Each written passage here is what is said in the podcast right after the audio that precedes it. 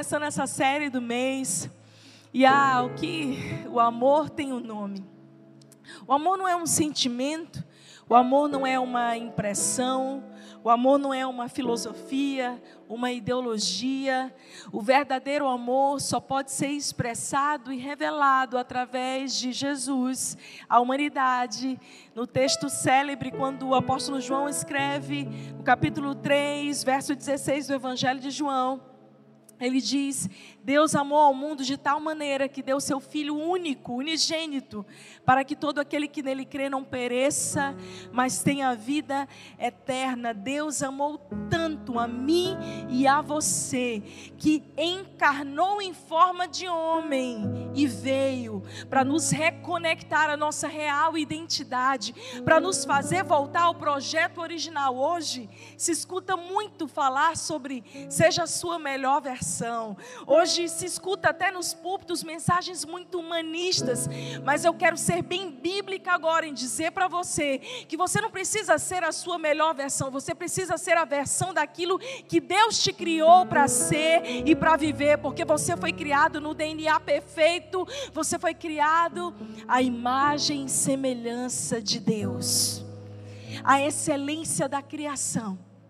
E quando o Senhor viu em nós a incapacidade, a incapacidade, a completa falta de, de poder ou de autossuficiência para nos achegarmos a Ele. A religião é isso. A religião é a tentativa do homem se religar a Deus, do grego religare, é o esforço humano tentando se conectar a Deus. Deus olhou e disse: Não, não, vocês não precisam da religião, vocês precisam de mim, vocês precisam de Jesus. Jesus veio então para nos retomar de volta para Deus, esse grande amor expressado por Deus a sua humanidade. É interessante que hoje essa história de Deus é amor ficou um pouco banalizada, porque a gente acha que Deus é amor, mas a gente esquece que os atributos imutáveis de Deus também são justiça, também são juízo, também são verdade, pureza, santidade. Deus é amor, mas Deus é santo e Deus é juiz. Nenhum desses atributos são indissociados, o que nos faz entender que para nós recebermos a realidade do amor de Deus, nós precisamos também entender que Jesus é a justiça de Deus por nós, Ele nos justifica de todo pecado, de toda injustiça pessoal. Não tem como você se auto-justificar, não tem como você viver a realidade do amor sem que você conheça a Jesus. E nessa manhã, ah, queridos, eu estou há 24 anos dentro de igreja. Mas a cada ano que passa eu estou mais apaixonada por esse Jesus. Vamos fazer uma coisa assim para a gente começar amanhã assim, agradando o coração do Pai. Pega a tua mão direita aí, faz assim, ó, manda um beijo para Jesus. Beijo, Jesus. Eu te amo, Jesus. Tu és o amado e desejado da minha alma. Salmo 1, a palavra de Deus diz: Beijai o filho para que não se irrite. Eu aprendi isso com a minha sogra.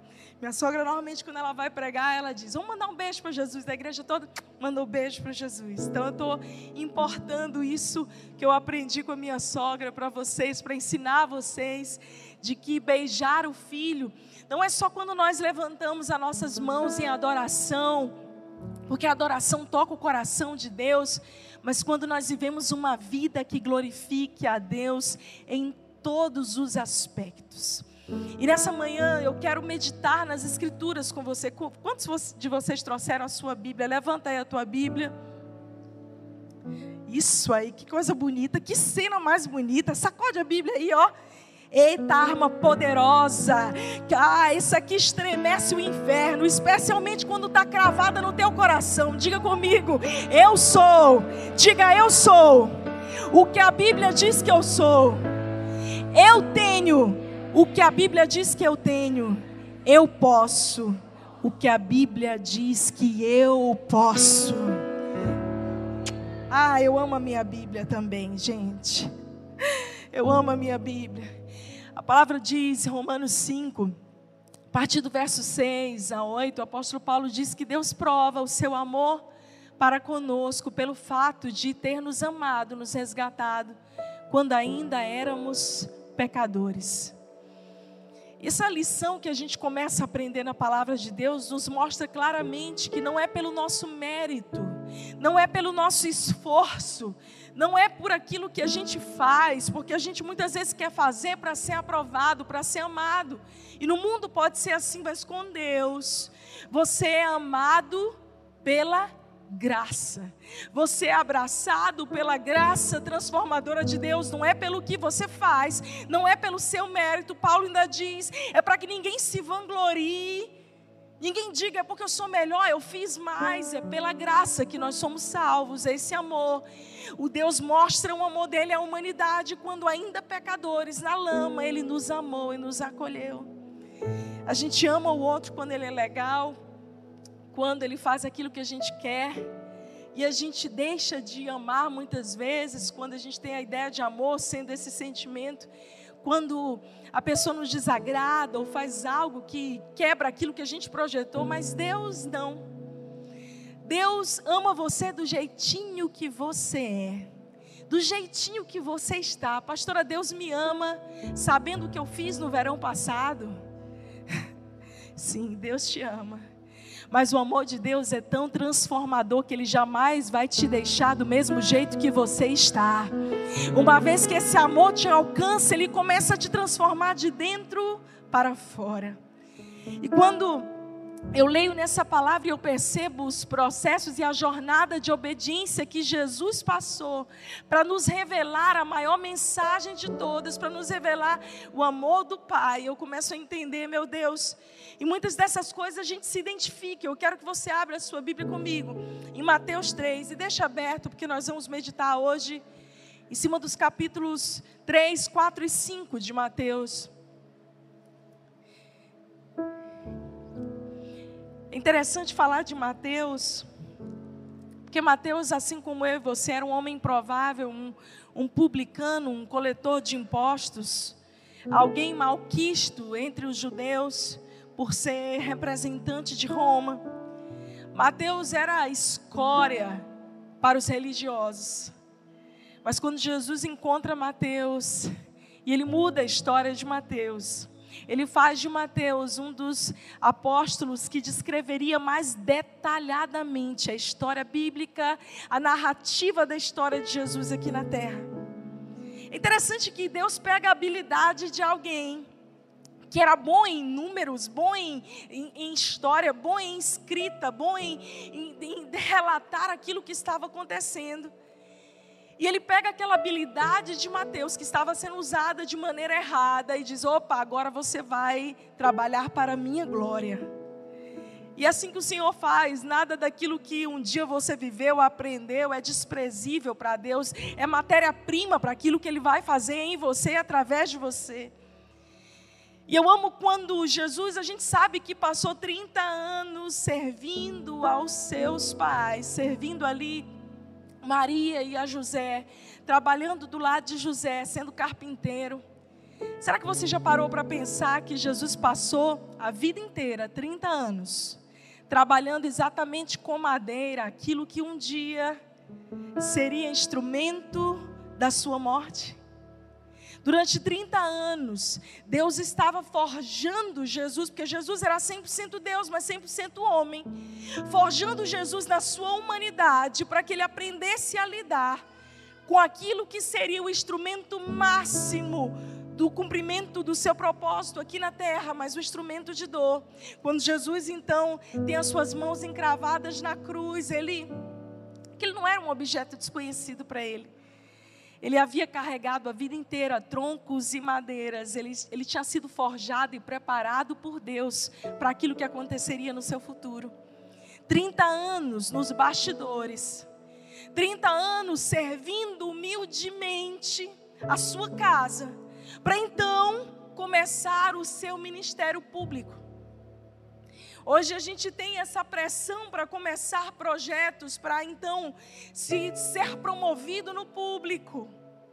Mas, queridos, deixa eu te dizer, uma parte da tua história vai ser forjada nos bastidores, quando ninguém estiver vendo, quando ninguém estiver aplaudindo, quando ninguém estiver reconhecendo. São nos bastidores da história que você está sendo preparado para viver aquilo que Deus tem preparado para você. Não, não se queixe dos dias de obscuridade, de bastidores, porque Deus está te preparando. E durante 30 anos, Jesus estava ali vivendo o ordinário, as coisas simples do dia a dia, a rotina. Quando chega o grande dia, que está descrito aqui em Mateus, Mateus 3, João Batista, que está pregando no deserto e preparando o caminho do Senhor, diz: Aquele, eu, eu, batizo vocês com água para arrependimento, mas aquele que vem após mim, do qual eu não sou digno de desatar as suas sandálias, ele vos batizará com o Espírito Santo e com o fogo. Diga comigo: Espírito Santo e fogo. Quantos querem o fogo de Deus? Deixa eu saber se você quer o fogo de Deus mesmo agora. Porque o fogo de Deus vem para purificar o nosso coração. Quando a Bíblia nos diz que Deus é fogo consumidor, de fato Ele é para consumir toda carnalidade, toda iniquidade, tudo aquilo que nos separa do seu propósito eterno. O fogo não é só para que a gente se sinta cheio do poder, mas o fogo é, sobretudo, para purificação.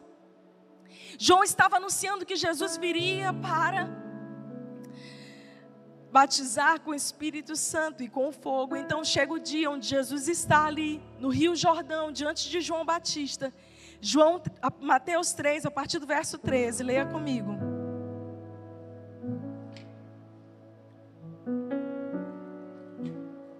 Pode deixar sua Bíblia aberta aí. Jesus foi da Galiléia ao Rio Jordão para que João o batizasse. João, porém, tentou impedi-lo. Eu é que preciso ser batizado pelo Senhor, disse ele. Então, por que vem a mim? Jesus respondeu: é necessário que seja assim, pois devemos fazer tudo o que Deus requer. E João concordou em batizá-lo. Depois do batismo, enquanto Jesus saía da água, o céu se abriu e ele viu o Espírito de Deus descer como uma pomba e pousar sobre ele. E uma voz do céu disse: Este é o meu filho amado que me dá grande alegria. Grande alegria. 30 anos se passaram, chega o dia onde então Jesus vai começar o seu ministério e ali diante de todos. É interessante que João diz: Que é isso, Jesus? Eu não posso. Você que devia me batizar. Em termos de autoridade, João estava certo, mas Jesus, como filho de Deus, como tem sido, tendo sido aquele que cumpriu mais das 500 profecias messiânicas a seu respeito, ele diz: é necessário que eu passe por esses processos para que eu tenha autoridade, para que eu cumpra tudo aquilo que me foi profetizado, tudo aquilo que foi predito a meu respeito. Meu querido, deixa eu te dizer uma coisa: às vezes a gente quer pular etapas e Jesus está nos ensinando que algumas coisas são necessárias. Na nossa jornada de obediência, de servir a Deus, sim, é uma jornada de obediência, onde nós somos levados a conhecer o verdadeiro amor, mas como eu disse, existe um caminho de obediência, existe um caminho de justiça, existe um caminho onde a gente conhece a Deus como justo juiz, onde a gente conhece a Deus como Deus santo também. Jesus estava dizendo para João, ok, tudo bem que você que queria ser batizado por mim, mas é necessário que eu passe por isso. Eu preciso passar por cada processo para ser aprovado e autorizado e ter uma voz que legitime o meu chamado. Em outras palavras, era isso que Jesus estava dizendo. Então, quando enfim Jesus é batizado diante de todos, vem aquela voz maravilhosa do Pai, audível. A história bíblica e os evangelhos contam que todos que estavam ali ouviam ou conseguiram ouvir a voz do Pai dizendo: Esse é o meu filho amado, em quem eu tenho prazer, em quem a minha alma se alegra. Esse foi um testemunho de que Jesus era o Filho de Deus. Os céus se abriram, algo aconteceu e você pensa: Uau, agora vai. Agora vai.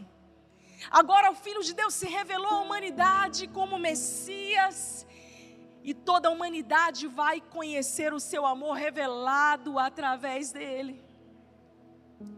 E é interessante que depois que isso acontece, e eu lembro as primeiras vezes que eu li a Bíblia, eu, eu realmente eu não conseguia entender. Porque para mim, Mateus 4 nunca deveria ter existido no meu conceito humano. Que tal a gente pular de Mateus 3 para Mateus 5?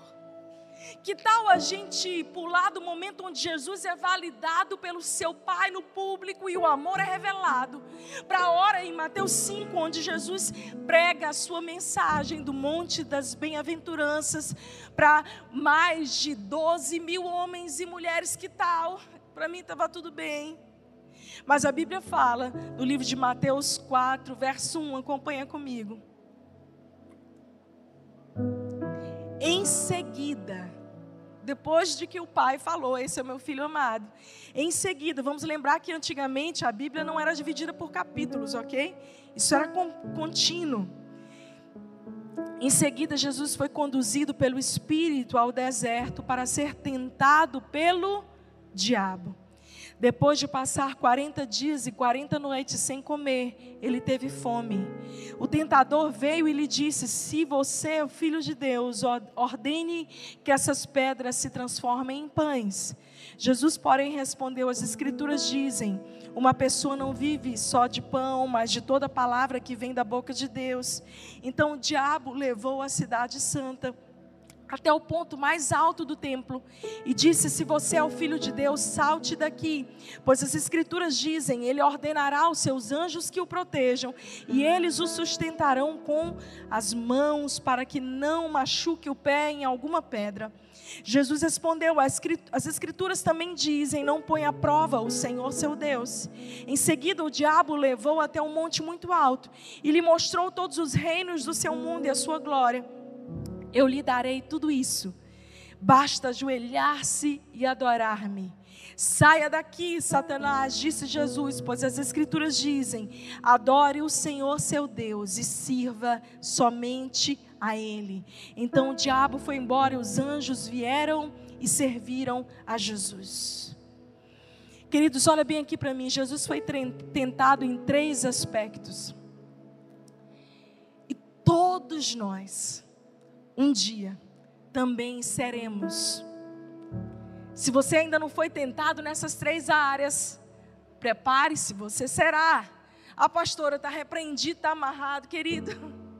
Jesus nos ensinou um caminho, já nos dando a resposta para termos vitória.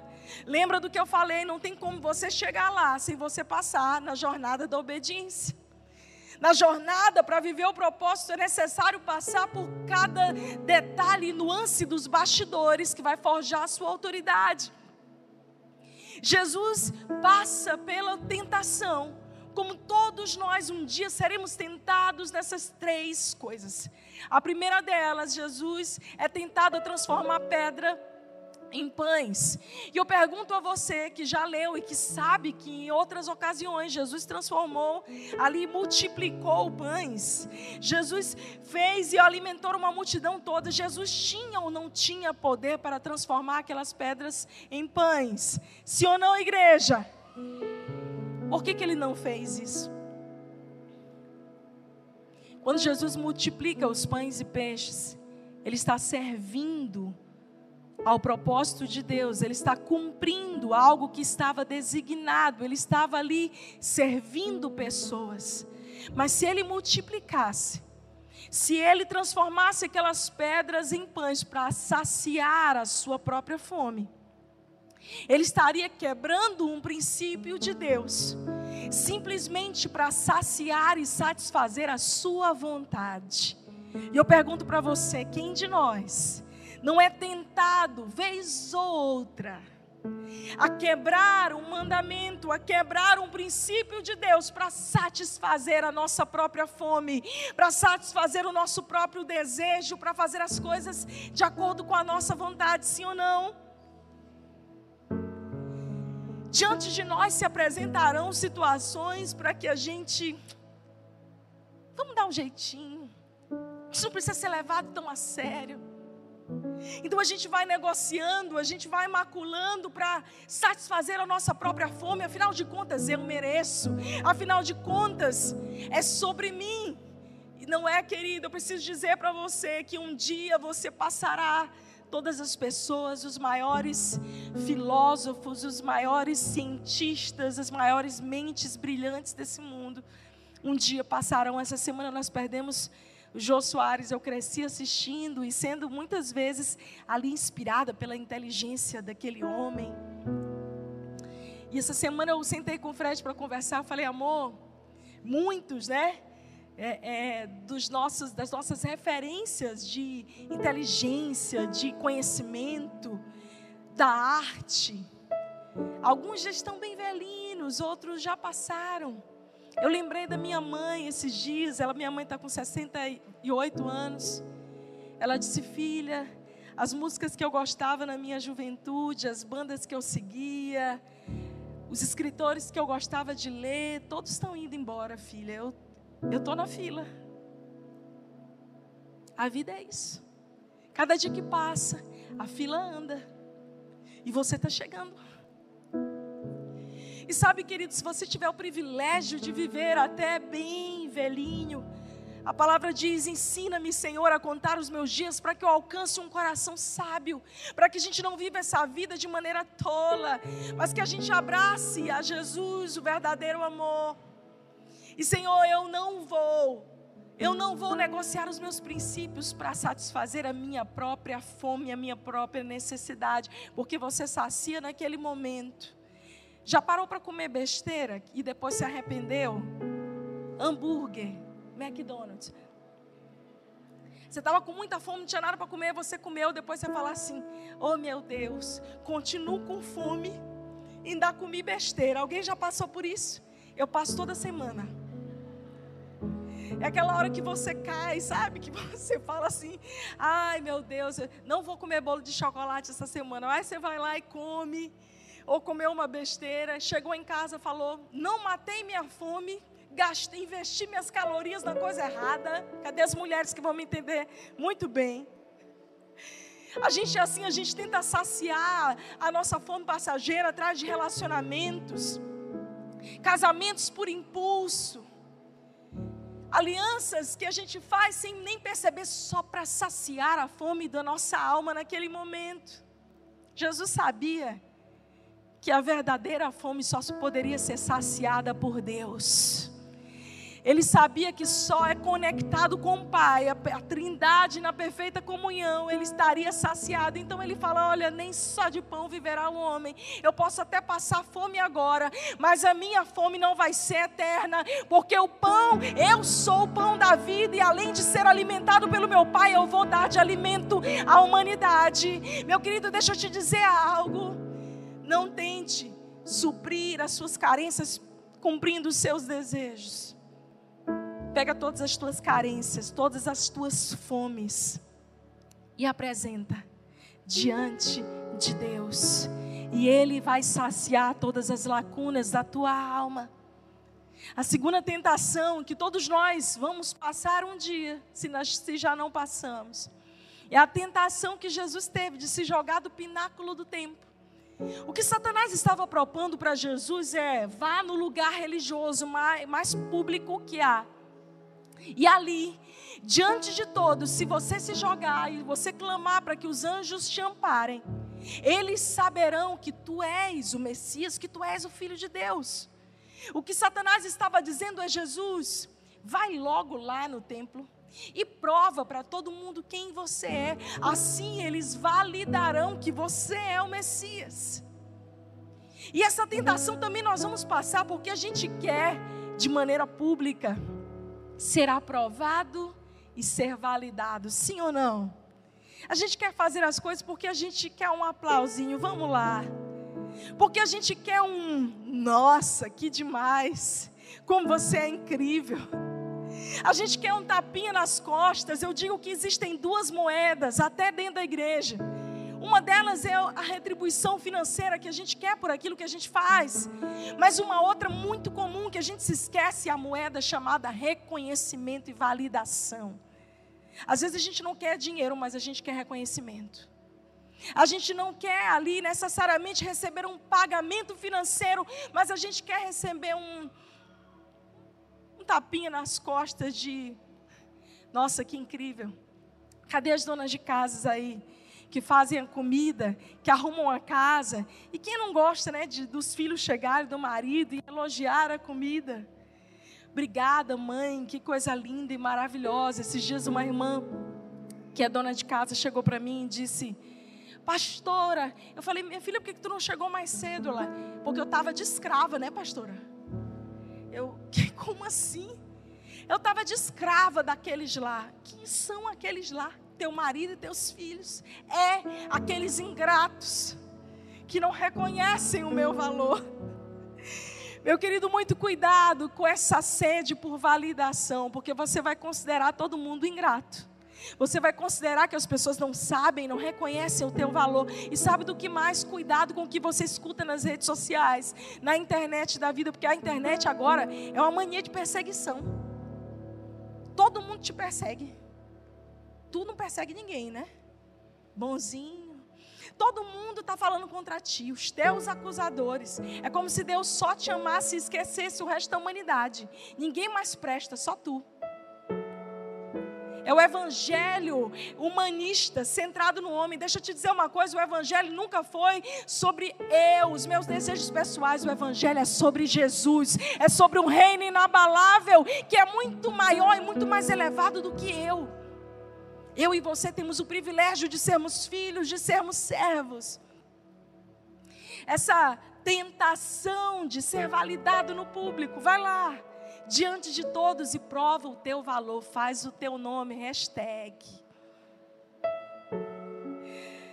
Jesus disse assim: Eu não preciso disso. Jesus estava nos ensinando o caminho, ele disse: Eu não preciso disso. Eu não preciso ser aprovado pelo, pelos homens para saber quem eu sou e qual o meu propósito nessa terra. Eu vou cumprir aquilo que o meu Pai diz que eu sou. Levanta a tua mão direita e dá autoridade. E diz assim: Eu só preciso do reconhecimento e da aprovação do meu Pai. Me importa agradar o meu Pai. Amém. Você pode aplaudir ao Senhor bem forte.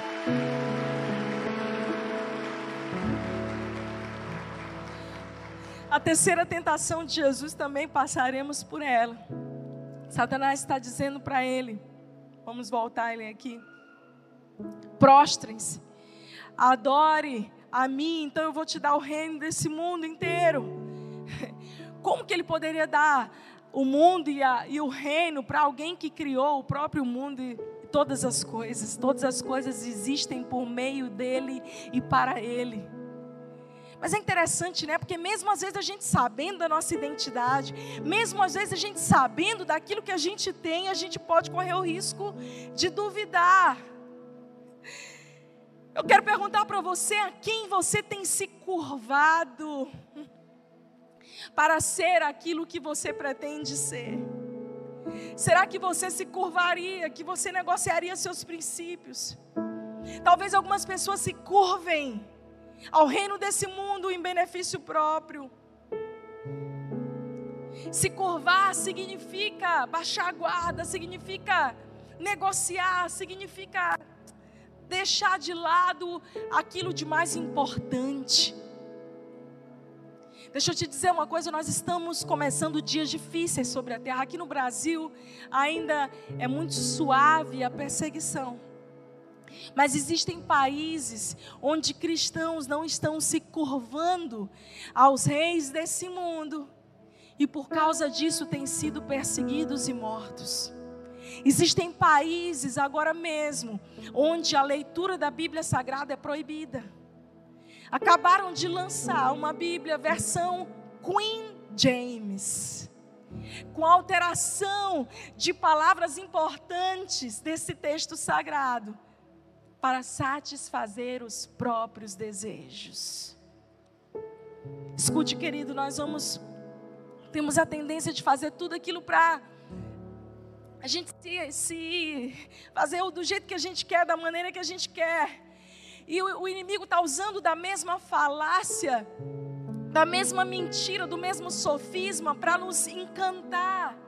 Curve-se, dobre-se, abra mão desse valor e desse princípio. Então você vai ter coisas grandes no mundo. Você vai ser grande. Você vai ter um nome grande. E você já leu essa história comigo.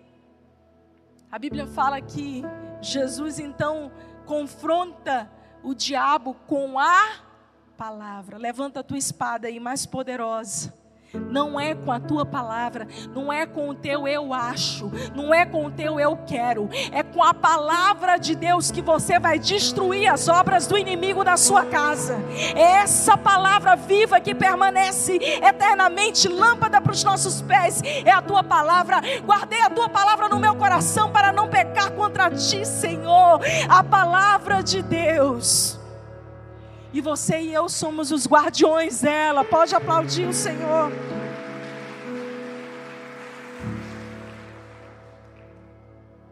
Então, depois que Jesus vence a tentação,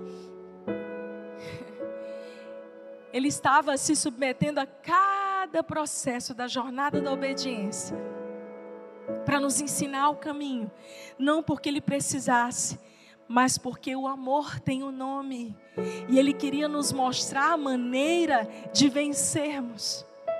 Jesus então inaugura a sua pregação pública com uma das mensagens mais poderosas, eu diria que aquilo que você decide começar o seu ministério carrega algo muito poderoso. Jesus escolheu começar o seu ministério público com essa mensagem que nós vamos ler agora do Monte das Bem-aventuranças. E eu vou lê-la na, na versão da Bíblia, a mensagem, que é uma versão poética. Abre a tua Bíblia comigo. Mateus 5. Depois que Jesus é batizado, depois que ele passa 40 dias e 40 noites no deserto, é tentado, vence a tentação e que ele está autorizado publicamente a partir do verso 2 ele diz: Quando percebeu que seu ministério começou a, começou a atrair multidões imensas, Jesus subiu a uma montanha, presta atenção nisso, e solicitou aos que estavam aprendendo com ele que o acompanhassem nessa montanha. Antes da gente continuar lendo, é interessante como Jesus ele começa de maneira elevada fisicamente. Ele sai daquela planície da Galileia. Quem conhece a Galileia, quem já esteve ali em Israel, sabe que o mar da Galileia, ou o lago de Genezaré, porque na verdade é um lago, ele fica ali no meio com montanhas ao redor. Então era muito comum Jesus subir montes para orar, eles transporem montes para pregar. E a Bíblia diz que Jesus escolhe aquele monte, aquela campina, uma relva, onde cerca de 5 mil homens se assentaram. E se a gente contar mulheres e crianças, os historiadores dizem que entre 12 e 15 mil pessoas estavam sentadas ali. Mas Jesus ele decide subir de maneira mais elevada e ele diz para os seus discípulos: para que vocês entendam essa mensagem, vocês precisam subir a montanha. Olha para o teu irmão do lado e diz assim: é preciso subir para ter a revelação de coisas elevadas. Não adianta, querido, ei, com essa mentalidade baixa que a gente tem, essa mentalidade pequena, muitas vezes humana, tão cercada na nossa rotina, a gente não vai conseguir ter a revelação do amor e daquilo que Deus tem para nós. Mas se a gente quer ter uma nova perspectiva, é necessário subir. E esse é necessário subir fala de algo que demanda de nós esforço, diligência, perseverança. Eu não sei se você já subiu uma montanha, amigo. Quantos já subiram uma montanha aqui? Cadê os trilheiros aí desse, dessa igreja? Vamos lá, irmão. Vou convocar uma trilha para a gente fazer. Não é fácil. Você pensa em desistir muitas vezes. Jesus diz para vocês entenderem da maneira que eu quero falar a vocês, vocês vão ter que subir comigo. Então ele fez com que os seus discípulos o acompanhassem e subissem.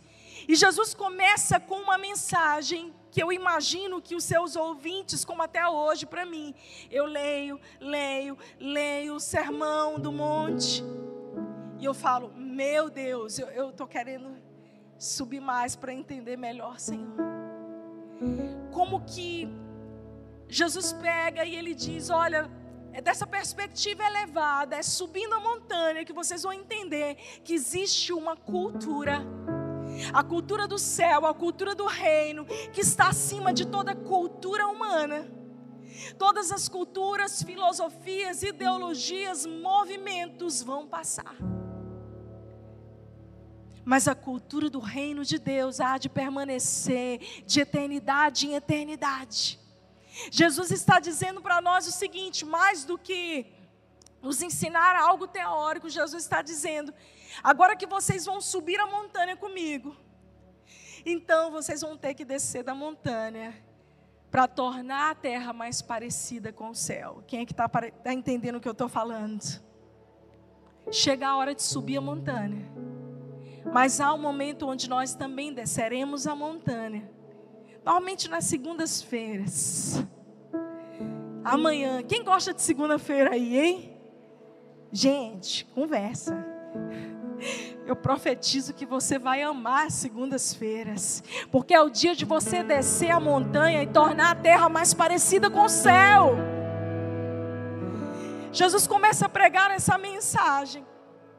E eu vou ler nessa versão tão poética, tão linda. A Bíblia diz: quando eles chegaram a um lugar bem tranquilo, ele se assentou e começou a ensinar aos seus companheiros de caminhada. Abençoados são vocês. Verso 3, acompanha comigo. Abençoados são vocês que nada mais têm para oferecer. Quando vocês saem de cena, há mais de Deus e do seu governo. Olha só, primeiro princípio que Jesus ensina aqui, diga comigo, sair de cena e entregar o controle a Deus. Essa versão vai trazer muito, muita coisa nova para a gente aqui. Jesus está dizendo: vocês são abençoados. Quando vocês deixam de querer estar no controle, vocês saem de cena e entregam o controle das suas vidas nas minhas mãos. Ah, Jesus está falando sobre algo que a gente luta todos os dias, é ter o controle, é estar à frente. E eu quero te desafiar a cumprir aquilo que, esse primeiro princípio que Jesus nos ensina no Sermão do Monte entregar o controle total a Deus, andar em humildade, em simplicidade. Eu não sei para você, irmão, mas para mim, ou coisa difícil é sair de cena e deixar Deus entrar. Pastora, a senhora está dizendo isso? Estou. Ai de mim se não fosse a graça de Deus, queridos. Deus um dia me escolheu não porque eu fosse a melhor, muito pelo contrário. É porque o poder dele se, aperfei se aperfeiçoou na minha fraqueza. Quando eu entreguei o meu tudo para Ele, Ele fez a obra que precisava. Eu sou a mais improvável para estar aqui. Provavelmente Deus pegou a pior, encheu da glória dele e colocou aqui, porque todos os dias eu lembro que eu sou carente da glória dele e que eu preciso entregar, entrar nesse lugar. Deus, quando eu estou em cena, do meu jeito, da minha maneira, o meu controle, tudo vai mal. Mas quando eu saio de cena e digo, Deus vai na minha frente, vai abrindo caminhos. Deus vai na frente, abrindo caminhos, quebrando as correntes, tirando os espinhos, ordena aos anjos para contigo lutar. Ele abre as portas para ninguém mais fechar. Ele trabalha para quem nele confia, caminha contigo de noite ou de dia. Erga suas mãos, sua bênção chegou. Comece a cantar com muito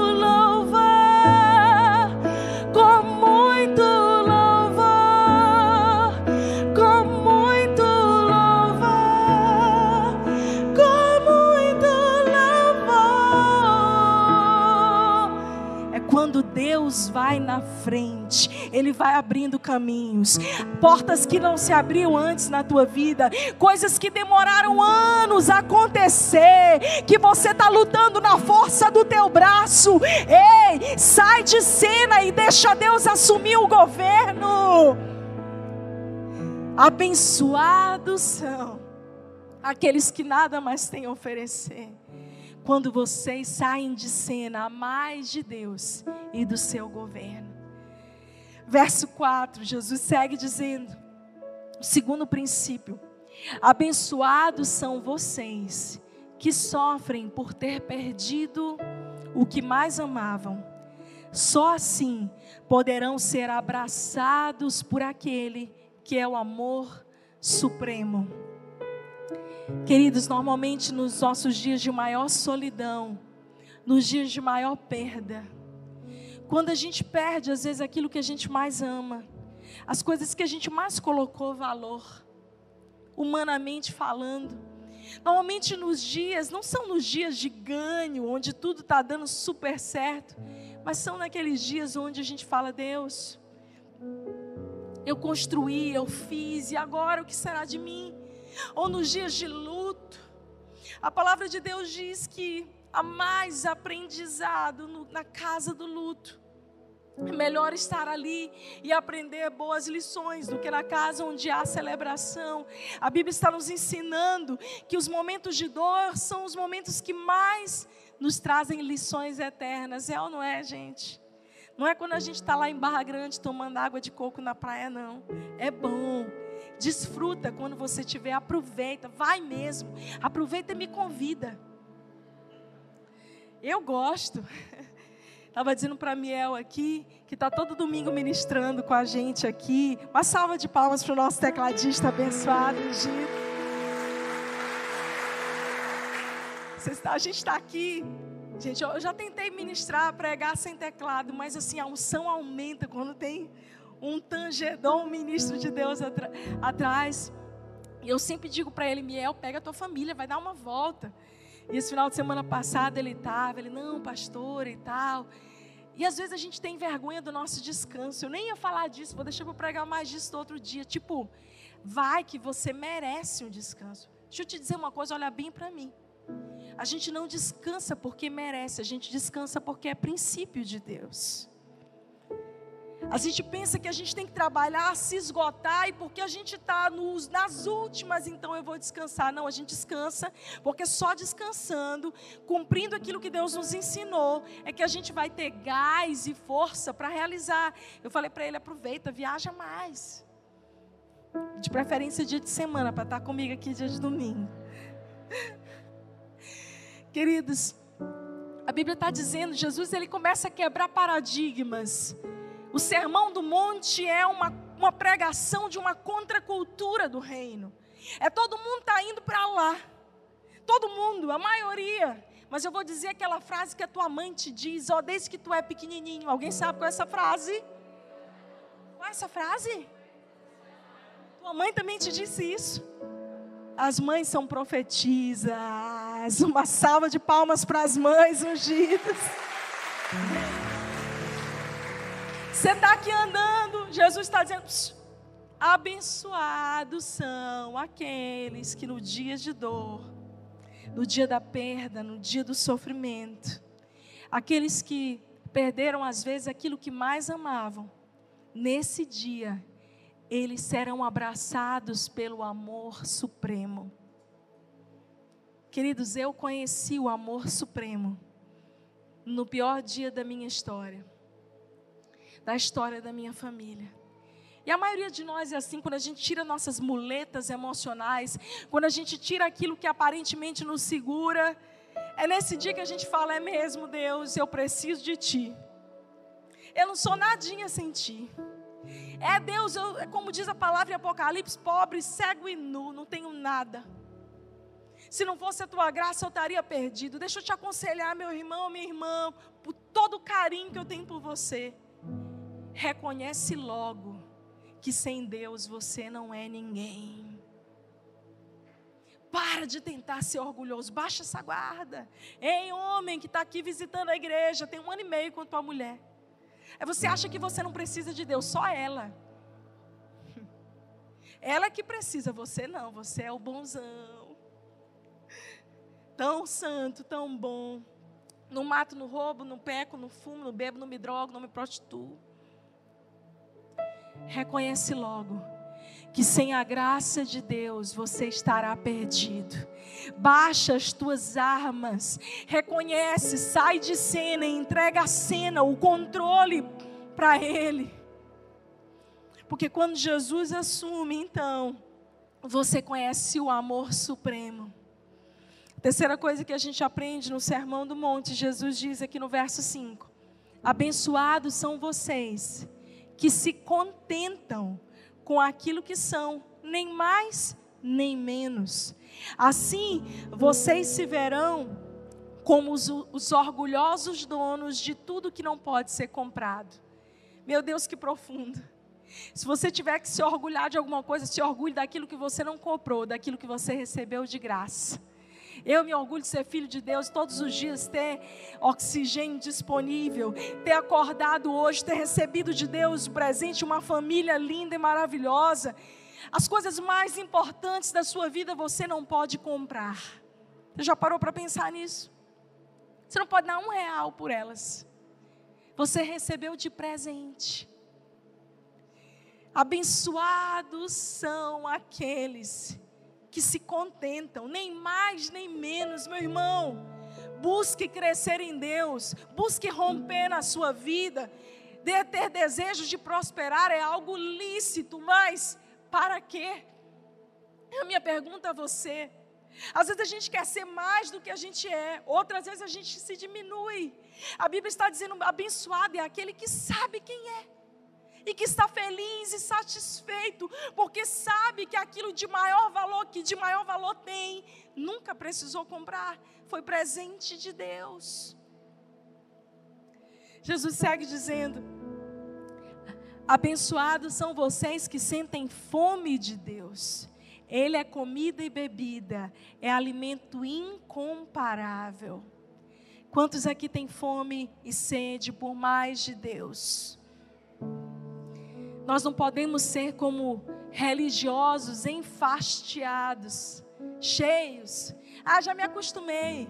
São três musiquinhas, quatro musiquinhas ali, a palavra, vem, senta, sai, vamos comer depois. A nossa vida não muda, a gente se torna um frequentador de igrejas, de igreja em igreja. E se eu não gostei muito da palavra do domingo passado, eu vou procurar outra igreja que de repente possa falar mais a minha alma. Deixa eu dizer uma coisa, querido. Você é a supremacia da criação, você é amado por Deus. Deus te ama a ponto de se tornar homem e encarnar para nos resgatar do império das trevas. Mas o culto é para Deus. A glória é para Deus. O culto não é para o homem. Nós preparamos todo esse ambiente para te receber da melhor maneira possível, para que você tenha um encontro com Deus, para que você, nós juntos como igreja, possamos dar a Ele a nossa melhor adoração, que Ele é digno. Olha para o teu irmão com cara de profeta e diz assim: o culto é para Deus, não é para ti.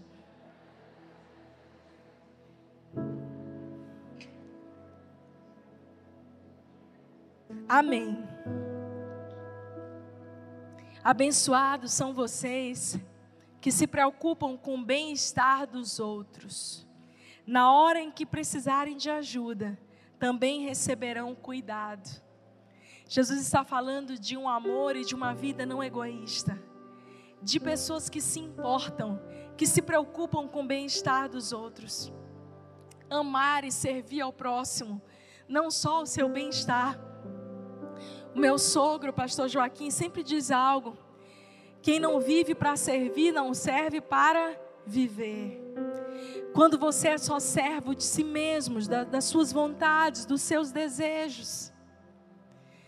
Então você vive uma vida tão egoísta, tão centrado em si, em produzir, em ter os seus ganhos, em obter o seu lucro, em obter o seu sucesso, tudo para você, tudo para os seus. A Bíblia diz: abençoado é aquele que também se preocupa com o bem-estar do seu próximo.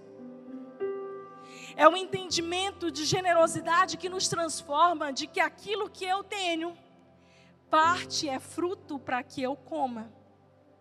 Parte é semente para que eu a replante e dê ainda mais frutos. E desse fruto que eu como, parte dele não é para ser só para saciar a minha fome, mas também é para ajudar o meu próximo.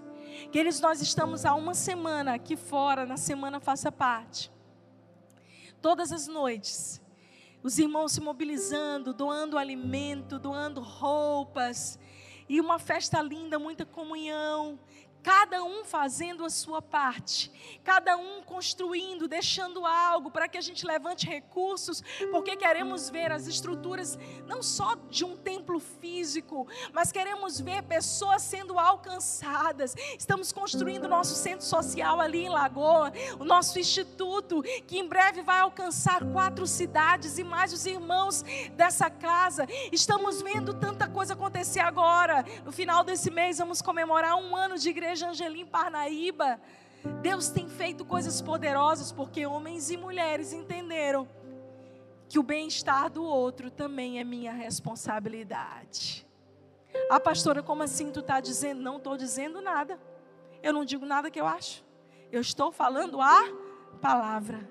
Jesus é que disse que se você quer ser abençoado, então pare de ficar olhando só para o seu umbigo e comece a pensar também em servir e ajudar com tudo aquilo que Deus tem colocado sobre a sua vida. Abençoados são esses irmãos que, isso já é versículo meu, tá? Está em 2 Flávias 3. Depois deleta essa parte da internet. São esses irmãos que saem das suas casas e chegam duas horas mais cedo, uma hora mais cedo, para preparar todo o ambiente, colocam um colete e não estão recebendo nem retribuição financeira nem retribuição, muitas vezes de um tapinha nas costas, mas estão recebendo a verdadeira retribuição dos céus, porque estão preocupados com o bem-estar dos seus irmãos. Uma salva de palmas para os nossos voluntários.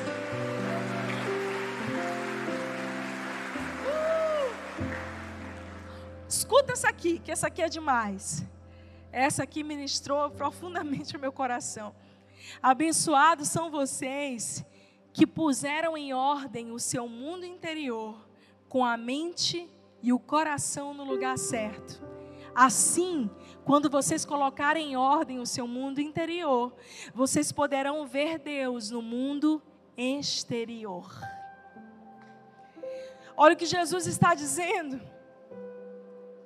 Vocês são abençoados, bem-aventurados, quando colocarem a mente e o coração de vocês no lugar certo, quando viverem uma vida equilibrada, corpo, alma e espírito. Quando o seu mundo interior estiver ajustado, vai ser mais fácil você manifestar Deus no seu mundo exterior. Acontece que às vezes dentro de nós está um caos. E eu estou aqui essa manhã para te dizer que todo caos, toda desordem emocional, toda desordem espiritual, toda opressão, tudo aquilo que está trazendo tormento e caos dentro da sua vida, na autoridade do nome de Jesus, receberá o poder do supremo amor para entrar em perfeito equilíbrio, ordem. Você foi criado por Deus para viver uma vida zoe, equilibrada. Quem pode dar um glória a Deus? Glória a Deus. Coloca a mão no teu coração aí e diz assim: Eu sou abençoado quando meu mundo interior, a minha mente e o meu coração são colocados em ordem. Paz, alegria, longanimidade, perseverança. Você é abençoado por Deus. Ei, Deus não quer mudar só as coisas ao teu redor. Na verdade, Deus quer fazer primeiro dentro de você. Você quer saber a boa notícia? Não é na força do seu braço. Deixa Ele entrar. Sai de cena e manda Ele entrar na tua casa, na tua vida. A gente canta, né? Deus, eu sou tua casa, tua morada, mude as coisas de lugar. Você já percebeu o perigo dessa música? Não percebeu, né? Que tu está cantando coisa perigosa. A igreja tem dessas coisas. Tu vem para cá, tu canta as coisas, nem está dando conta. Você está dizendo para Deus o seguinte: Senhor, tira tudo aquilo que não presta. Começa a colocar em ordem o meu mundo interior. Faz do teu jeito e não do meu. Você cantou, está cantado. O anjo disse amém. Ok? Da próxima vez tu já sabe. Entra na minha casa, entra na minha vida. A gente vive cantando. Mexe com minha estrutura. Deus está mexendo na tua estrutura. Aí depois tu está dizendo, ai Deus, por que, que isso está acontecendo? É Deus mexendo na tua estrutura, é Deus mudando a tua vida, é Deus te dando uma nova realidade, é Deus colocando em ordem o caos do teu mundo interior. Calma, Deus vai trazer equilíbrio e ordem. Abençoados são vocês que conseguem mostrar que cooperar é melhor do que brigar e competir. Desse modo, irão descobrir quem vocês realmente são e o lugar que ocupam na família de Deus. Queridos, alguém que tem identidade bem resolvida não precisa competir com ninguém. Cooperar é melhor. Estar junto é melhor. Aprovar o outro é melhor. Eu quero te estimular, vou fazer um exercício aqui, uma atividade. Você vai olhar para o irmão que está do seu lado com muito respeito. E você vai encontrar algo de bom nele. Pode ser o, o brinco, a roupa, o cabelo. E elogia, elogia essa pessoa. Se for marido, mulher, é mais fácil. Mas encontra algo para elogiar, para declarar: vamos lá, faz isso. Isso, você que está na internet, se estiver sozinho, se autoelogia, se abençoa. Ó, oh, não quero ninguém sozinho. Olha para a pessoa que está aqui desse lado. Tem gente sozinha aqui, aqui. Minha linda, você está maravilhosa, toda de lilás. Amei o seu look. ah, queridos, vocês gostaram, hein? Abençoados são aqueles que preferem co cooperar do que competir e disputar entre si. Enxergar valor no outro ser aquela pessoa que impulsiona e acredita em outros. Abençoados, verso 10, são vocês cujo compromisso com Deus atrai perseguição. A perseguição os fará avançar cada vez mais no reino de Deus. Isso aqui eu não sei se vocês vão gostar muito. Mas você quer saber um bom indício de que você está indo no bom caminho? Quer saber? Tem gente que está se desagradando de ti. Você fala assim, ai, agora é só esse negócio de, de Deus, de igreja, vai virar pastor. Hum, vai morar lá na igreja. Agora pronto, só quer doar para faça parte, só quer ir lá servir lá no centro social, quer pagar de santo. Alguém já ouviu isso? Não levanta a mão, baixa a mão. Quanto mais de Deus você tiver e menos do mundo, mais alvo de críticas você vai ser, querido. Mas eu tenho uma notícia para te dar. Quem já está há vinte e tantos anos mais na frente caminhada, sabe essas pessoas que um dia te criticam? Sabe essas pessoas que colocam o dedo na tua cara e te acusam e fazem menos de você? Não, você não vai cantar sabor de mel. Vou ensinar o jeito bíblico. Um dia você vai transbordar tanto que essas pessoas também serão alcançadas pela glória de Deus na tua vida. Pela glória de Deus na tua vida. Ei, as pessoas que mais me criticavam, que fazia piadinha e virou crentinha. São aquelas que me ligam hoje e dizem, Flávia, ora por mim, que tu que é amiga de Deus. Eu falo, mas você também pode ser. Não, mas por enquanto tu está mais perto, então ora por mim. Você vai começar a servir. A Bíblia diz o que? Ame os teus inimigos. O mundo diz, é, tem umas mensagens doidas, tipo, teus inimigos vão ver. Não, só o Satanás que está debaixo do teu pé, no nome de Jesus. Mas pessoas, você deve amar, você deve servir, você deve manifestar o amor supremo que você recebeu. Abençoados são vocês, quando o compromisso com Deus atrair perseguição. E por fim, para nós orarmos. Jesus diz, o verso 11 e 12: Isso não é tudo. Considerem-se abençoados sempre que forem, escuta isso aqui, agredidos, expulsos ou caluniados para me desacreditar. Isso significa que a verdade está perto de vocês o suficiente para os consolar. Consolo que outras pessoas não têm. Alegrem-se quando isso acontecer, porque ainda que eles não gostem de você, eu gosto. E os céus o aplaudem, pois sabem que vocês estão em boa companhia. Meus profetas e minhas testemunhas também sempre enfrentaram os mesmos desafios. Querido, olha aqui para mim. Você não é desse mundo. Você está nesse mundo, mas você é um cidadão do céu que foi convidado por Jesus para subir a montanha, para ter uma revelação mais elevada. Agora, o que acontece depois que a gente sobe a montanha, assim como no Monte da Transfiguração, que Pedro diz: Jesus, vamos ficar aqui, a glória é boa demais, vamos construir três tendas, vamos ficar aqui, Jesus, deixa eu ficar nesse lugar todos os dias da minha vida. Depois da glória revelada no monte, você precisa descer dele. Porque a sua família precisa de você. Talvez hoje tenha um almoço da sua família que você não quer ir, porque você se sente santo demais para estar no meio deles. E Deus está dizendo: a glória que você recebeu, a revelação que eu te dei, agora existe para que você manifeste o amor que você recebeu a outras pessoas. Eu quero te fazer uma convocação, Igreja Angelim. Próximo domingo você vai trazer alguém para estar sentado aqui e conhecer o mesmo amor que você.